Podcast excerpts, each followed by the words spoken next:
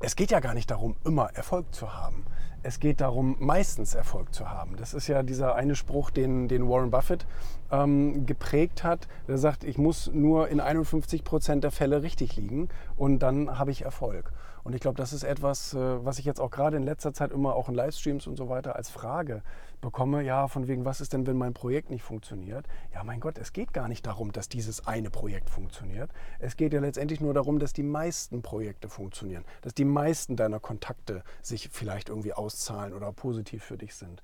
Ähm, und, und das ist bei vielen anderen äh, Sachen genauso. Es geht nicht darum, immer durchgängig Erfolg zu haben, weil das einfach gar nicht realistisch ist. Das ist äh, nach dem Gesetz äh, der, der, der, der Mathematik unwahrscheinlich oder der Wahrscheinlichkeitsrechnung unwahrscheinlich, dass du, ähm, dass du einfach immer Erfolg hast. Und von daher sollten die Leute da mal ein bisschen entspannen und sagen, es kommt nicht darauf an, dass jetzt die nächste Sache gut läuft oder die übernächste Sache gut läuft, sondern dass übers Jahr gesehen eben mindestens 51 Prozent der Sachen ordentlich laufen.